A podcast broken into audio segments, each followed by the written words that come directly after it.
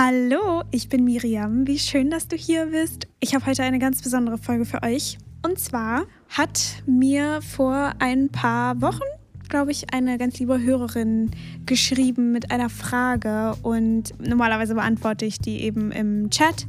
Äh, irgendwie habe ich aber bei der Frage gedacht, dass die so umfangreich ist und ich glaube auch auf sehr viele Menschen zutrifft, dass ich irgendwie das Gefühl hatte, dass dem kann ich nicht gerecht werden in einer kleinen Instagram-Nachricht. Deswegen ähm, wollte ich eine Folge darüber machen.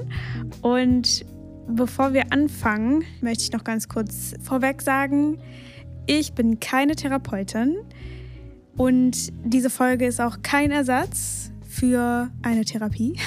obviously. Das sind einfach nur meine Erfahrungen, die ich hier teile, weil es geht eben auch um Angststörungen, Ängste und solche Sachen.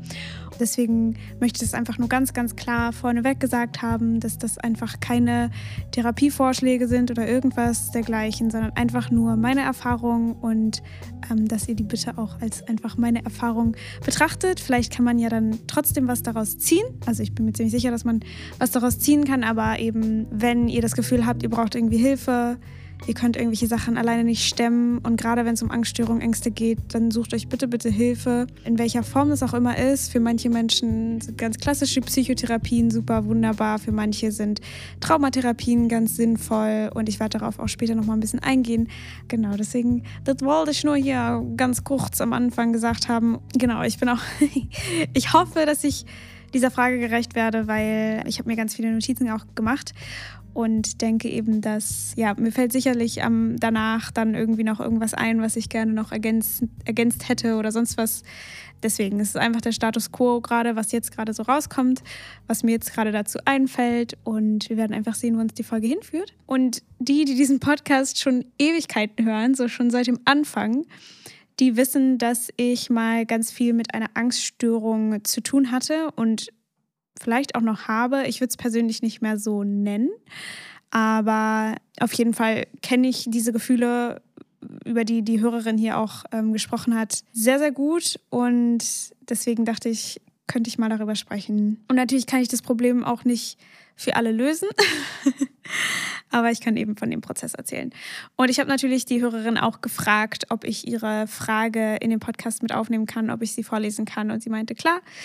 Und das werde ich einfach anonym machen. Und dann, ähm, ja, hoffe ich einfach, dass, dass da ja, ein paar Menschen zuhören, denen es vielleicht irgendwie helfen kann. Ich denke, dass viele, viele Menschen, äh, ich persönlich auch, mit diesem kleinen Problem, sage ich mal, auch wenn es vielleicht kein Problem an sich ist, aber äh, mit, dieser, mit dieser Herausforderung hadern, ist es meine Intuition, ist es meine Angst? Und darum soll es heute gehen. Ich werde einfach mal Ihre Frage vorlesen und dann darauf eingehen.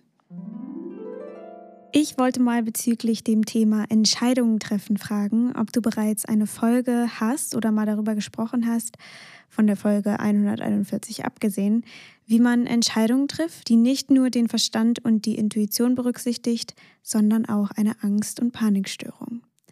Also wie soll man auf die Intuition hören, wenn diese auch durch körperliche Angstsymptome gestört wird? Ich finde, dass dieses Thema irgendwie spannend ist, da es mich seit einigen Jahren betrifft und ich oft das Gefühl habe, dass ich gar nicht mehr meiner Intuition oder meinen Gefühlen trauen kann. Vielleicht mit einem Beispiel.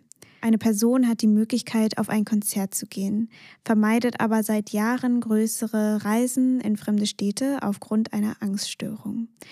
Ihre Angst sagt, geh nicht, es könnte dir was passieren, du wirst es bereuen und viele Sorgen kommen auf. Die Angst löst auch körperliche Stresssymptome bei den Gedanken aus. Ihr Verstand sagt aber, du musst mal aus der Komfortzone raus, du kannst nicht immer der Angst nachgeben. Keine Ahnung, was in diesem Fall die Intuition sagen würde. Die ist nicht wirklich erkennbar. Am Ende fragt sich die Person, okay, ja, ich bin die Person, was will ich überhaupt? Ich glaube, dass ich mit der Trennung zwischen Intuition und Verstand oder Angst mich schwer tue. Ich habe bisher nur zwischen meiner Angststörung und dem Verstand differenziert. Der Verstand bzw. die Gesellschaft, quasi das Über-Ich, haben mir bisher immer gesagt, dass ich kämpfen muss und der Angst nicht nachgeben darf, stärker sein muss als die Angst. Und die Angst möchte alle angstauslösenden Situationen vermeiden und möchte in der Komfortzone bleiben. Und das Ich muss quasi zwischen dem Verstand und der Angst eine Balance finden. Aber irgendwie verliert man dabei total seine Wünsche und Bedürfnisse aus dem Blick. Ich weiß inzwischen gar nicht mehr, was ich will oder was ich brauche. Wahrscheinlich würden hier die Intuition und das Thema liebevoll mit sich selbst umgehen zu mehr Klarheit führen. Ich wollte kurz vorweg sagen, dass ich das so gut kenne mit diesem, dass man seine Wünsche verliert und irgendwie gar nicht mehr so richtig weiß, was will ich eigentlich, was brauche ich eigentlich, wer bin ich eigentlich, wenn ich diese Angst nicht hätte, dann würde ich doch komplett andere Entscheidungen treffen. Aber das Ding ist eben so ein bisschen, dass äh, wir nun mal diese Angst in uns haben und dass das nun mal zu einer gewissen Zeit zu uns gehören wird und dass die Angst aber auch uns ganz, ganz, ganz wunderbare Dinge über uns beibringen kann und zeigen kann. Und darauf werde ich gleich nochmal ein bisschen eingehen. Aber was ich auf jeden Fall so als Überschrift quasi dazu sagen will, ist, dass das Ganze, dieses ganze Thema zu bearbeiten natürlich Zeit braucht und Zuwendung braucht. Und dass das Wichtigste ist, zu lernen, liebevoll mit sich selbst zu sein und sich mit Respekt zu begegnen.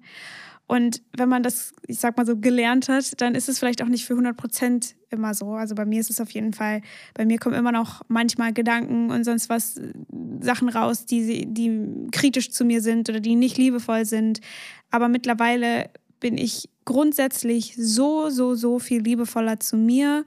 Und das gibt mir so auch mehr das Gefühl, dass ich vollständig bin, dass ich okay bin, dass es okay ist, wie ich mich fühle, dass ich auf dem richtigen Weg bin, dass ich auf meiner Seite bin. Und ich glaube, das ist ganz, ganz, ganz wichtig, dass wir lernen, wie kann ich auf meiner Seite bleiben.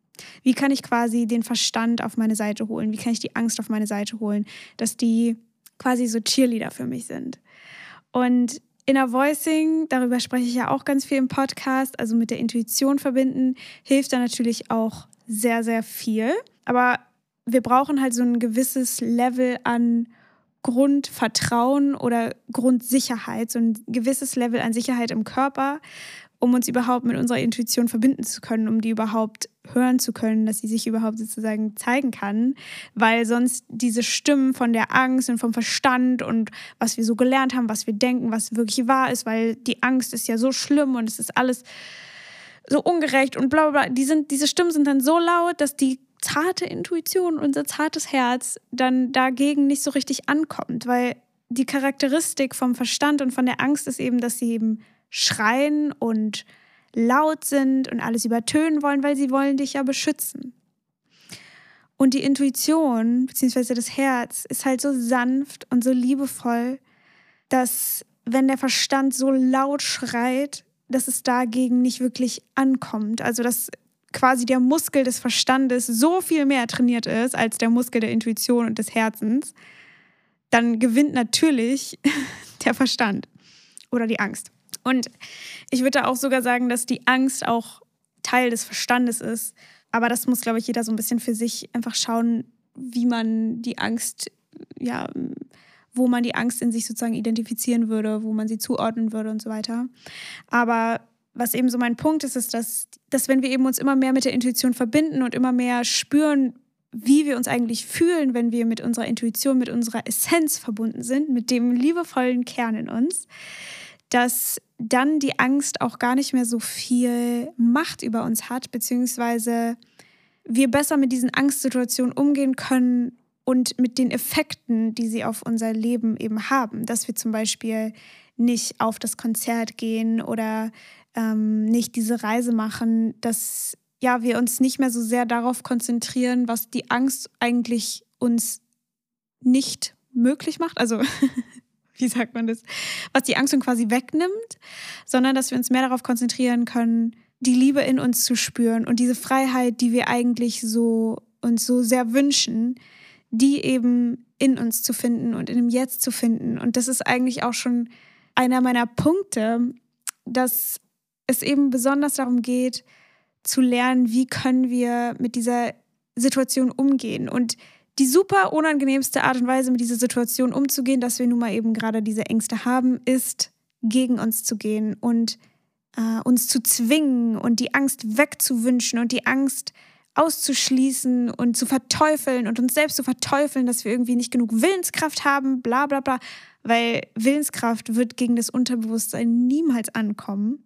Deswegen geht es eben erstmal darum, anzuerkennen, dass die Angst da ist, dass sie in uns ist und dass sie das darf. Und ich weiß, das kann jetzt vielleicht ein bisschen triggert klingen, äh, triggernd klingen, aber ich meine damit nicht, dass wir jetzt einfach die Angst akzeptieren und dann den Rest unseres Lebens auf dem Sofa verbringen, sondern dass wir sie sozusagen erstmal respektieren.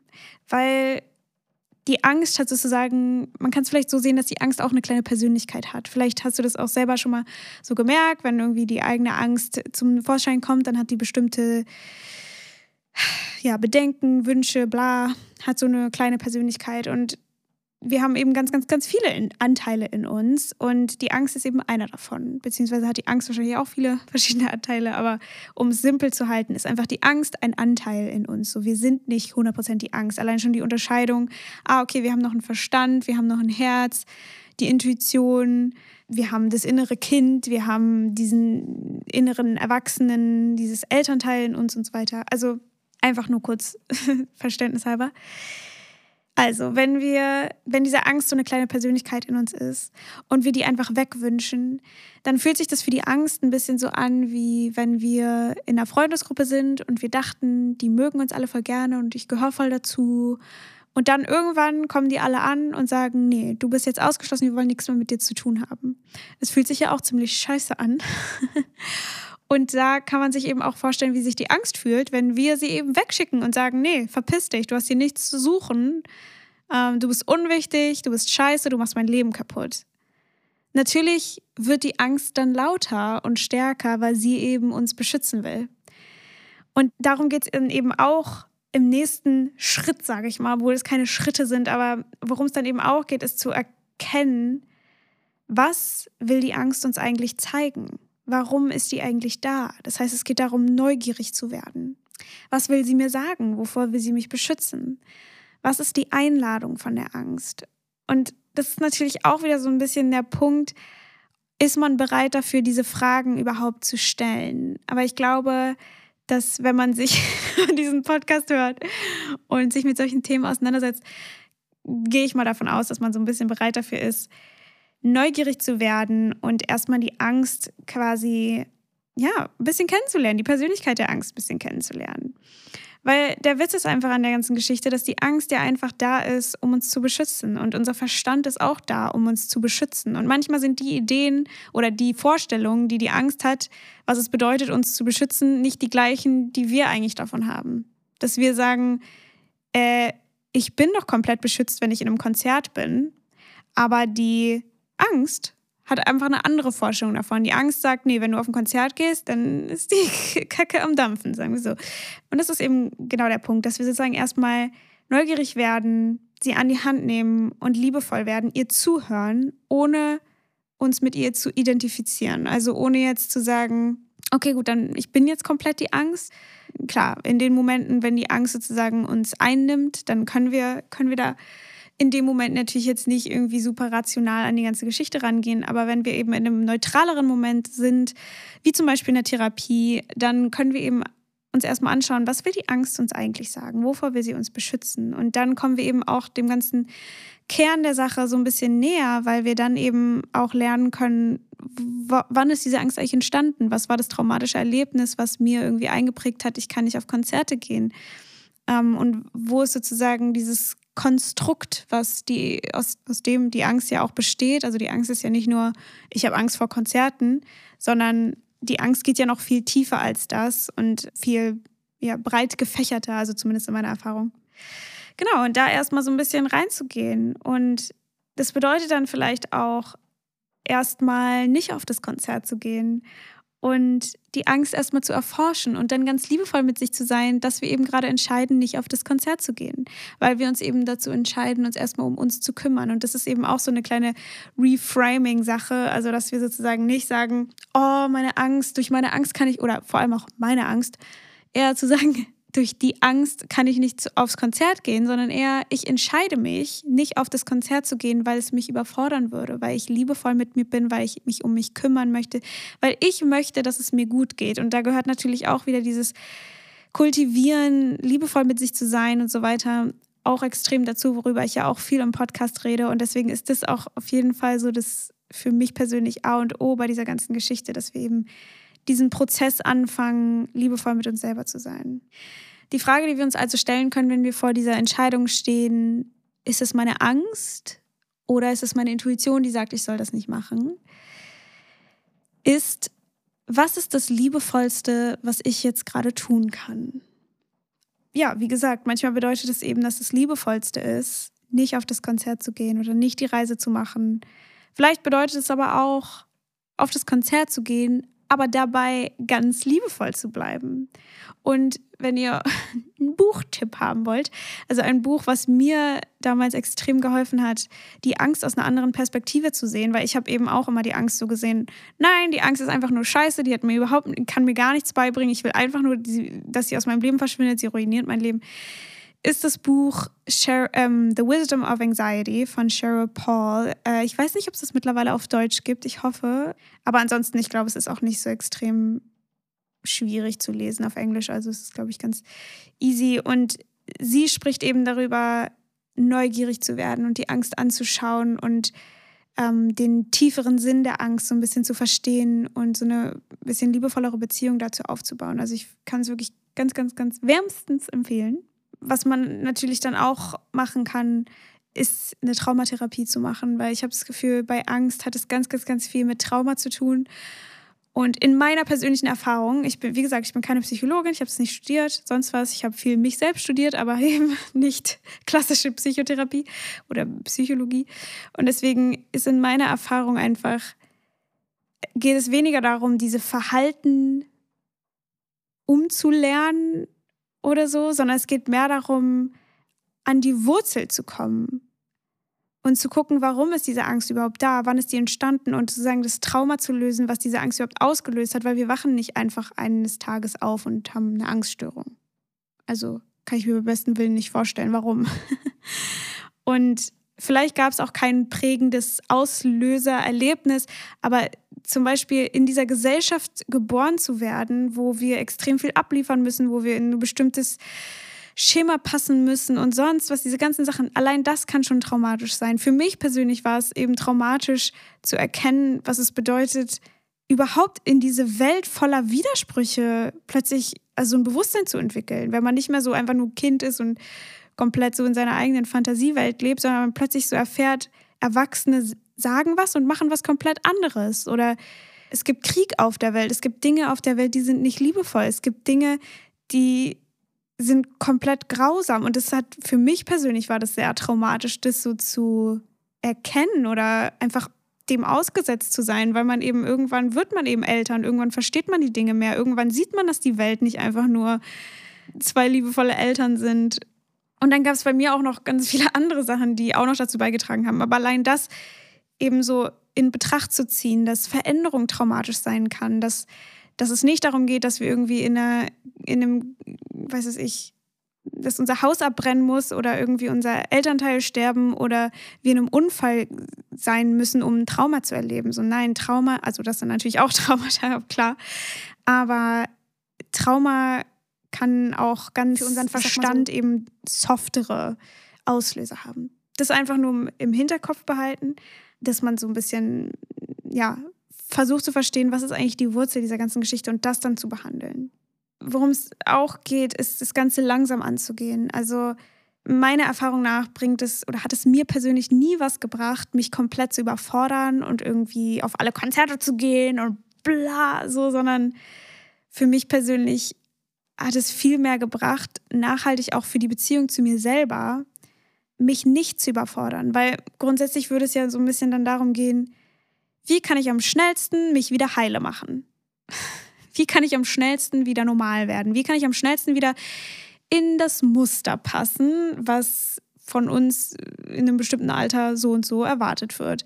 Wie kann ich am besten wieder, ja, wie kann ich dann von, von meinem Therapeuten, von meinem Psychologen dann irgendwie die, den Stempel bekommen, du bist wieder okay dabei ging es für mich persönlich, weil ich habe diese ganzen Sachen gemacht und ich für mich persönlich ging es dann immer so ein bisschen nicht so richtig darum, wie fühle ich mich eigentlich dabei? Was ist eigentlich wichtig für mich? Und es ist genau die Frage, die sie auch äh, die Hörerin mich gefragt hat. So, ich weiß überhaupt nicht mehr, was was ich will, was meine Bedürfnisse sind und wo wie sollen wir denn lernen, was unsere Bedürfnisse sind, wenn wir uns jetzt irgendwie in diese Form wieder reinpressen, damit es von außen so aussieht, als wären wir vollkommen okay wieder, damit irgendwie alles wieder klappt. Und wie gesagt, das sind jetzt hier meine, meine Ansichten. Es kann natürlich auch sein, dass irgendwer extrem von einer Expositionstherapie profitiert.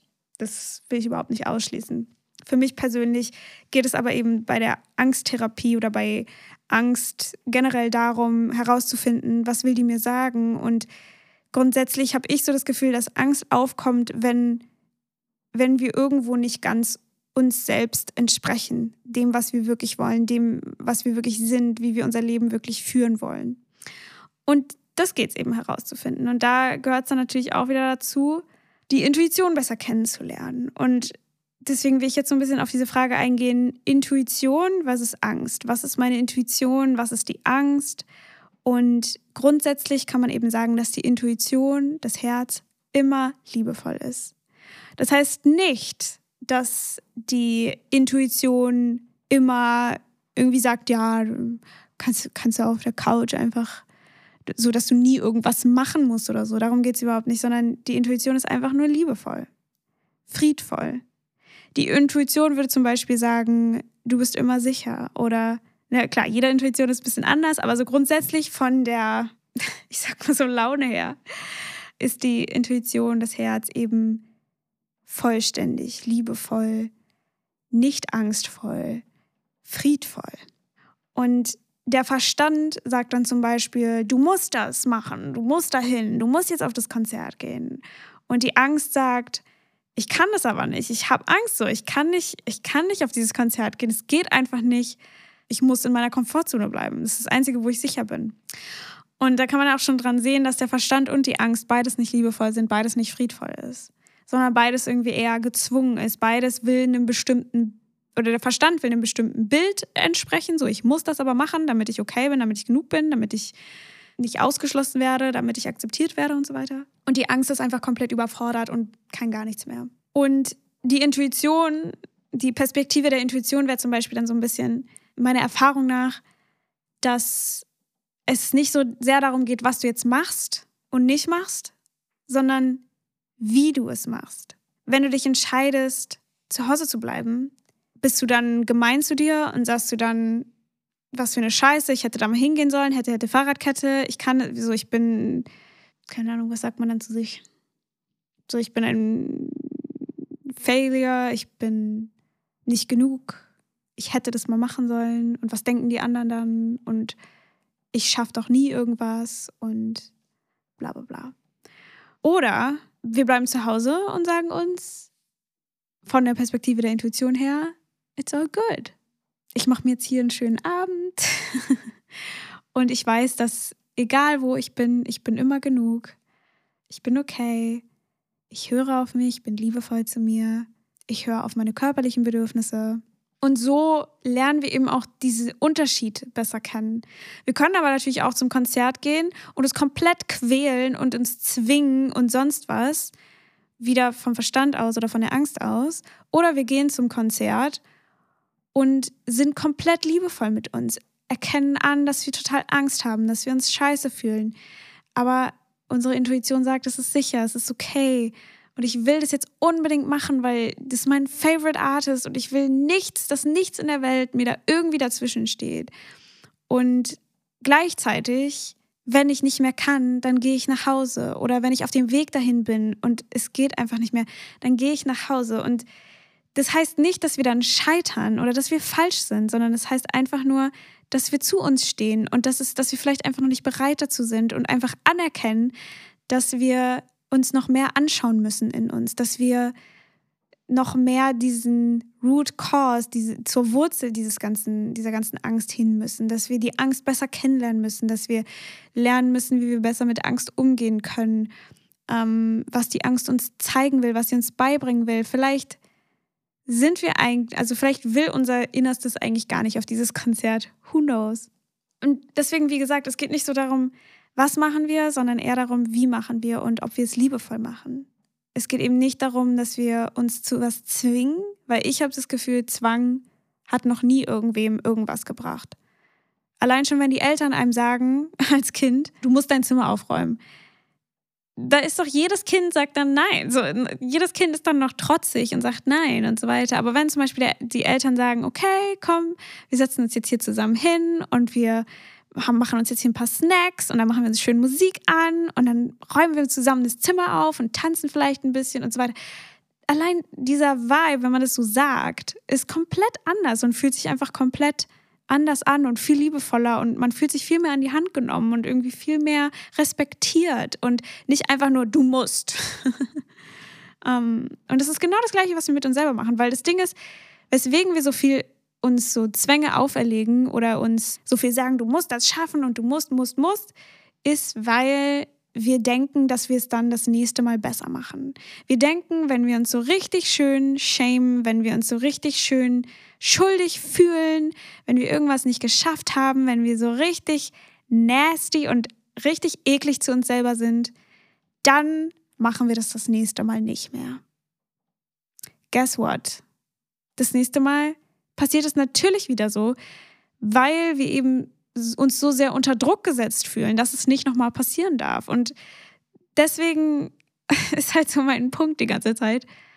Liebe, liebevoll mit sich zu sein und sich zu respektieren. Genau, wenn wir nicht liebevoll mit uns sein können, noch nicht, dann wenigstens das Respektieren, uns zu lernen zu respektieren, zu lernen, dass alle Teile in uns Platz brauchen und dass wir denen zuhören und dass wir so ein bisschen so einen inneren Dialog finden mit unseren verschiedenen Anteilen. Und da ist zum Beispiel auch Internal Family Systems, ist eine Traumatherapieart, ganz, ganz, ganz wunderbar, um da so mehr in den Austausch mit unseren inneren Anteilen zu kommen und herauszufinden, was die eigentlich wollen, was sie uns zeigen wollen und so weiter.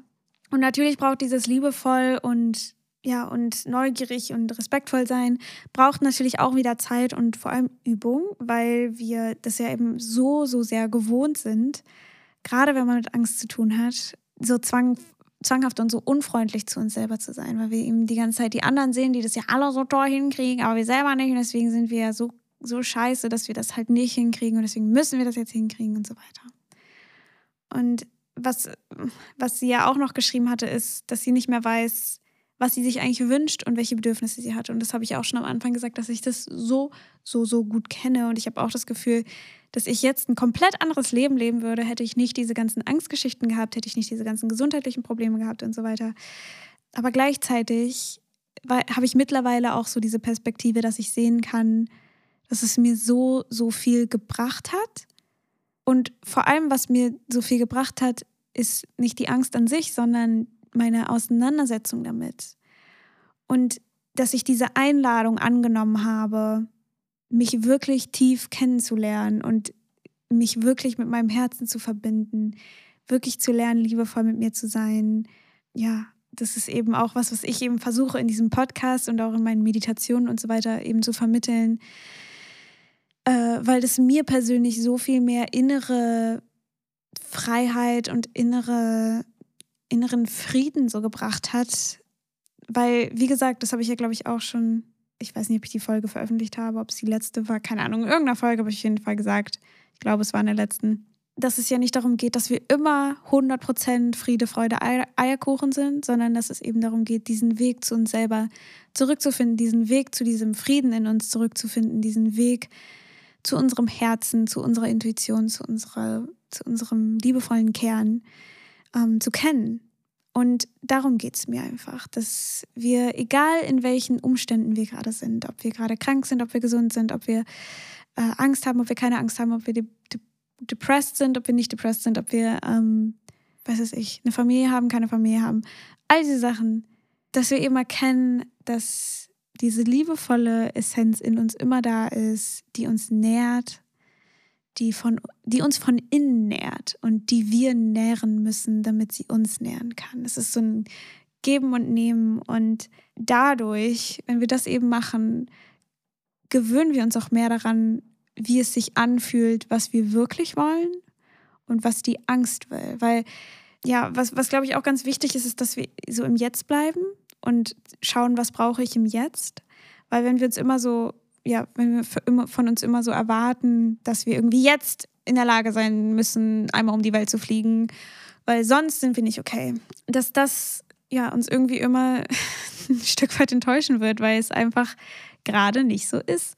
Und es ist vollkommen okay. Das heißt nicht, dass wir irgendwie schlecht sind oder irgendwie nicht genug sind oder sonst was. Wir brauchen einfach nur gerade ein bisschen Raum für uns selbst, bisschen Raum für innere, für inneres Kennenlernen und so weiter. Und was man sich eben auch fragen kann, wenn man eben in so einem ja, verbundeneren Zustand mit dem Herzen ist, wenn man in so einem Frieden gerade vielleicht oder so ein Glimps, so ein kleines, so ein kleines Fenster an Frieden vielleicht spürt, sich zu fragen, was wünscht sich meine Seele eigentlich? Und nicht so sehr, was wünscht sich der Verstand, so ein großes Auto oder ähm, keine Ahnung, ein Partner, ein Haus, eine Reise, whatever, sondern was ist der Kern darin, den ich mir wünsche?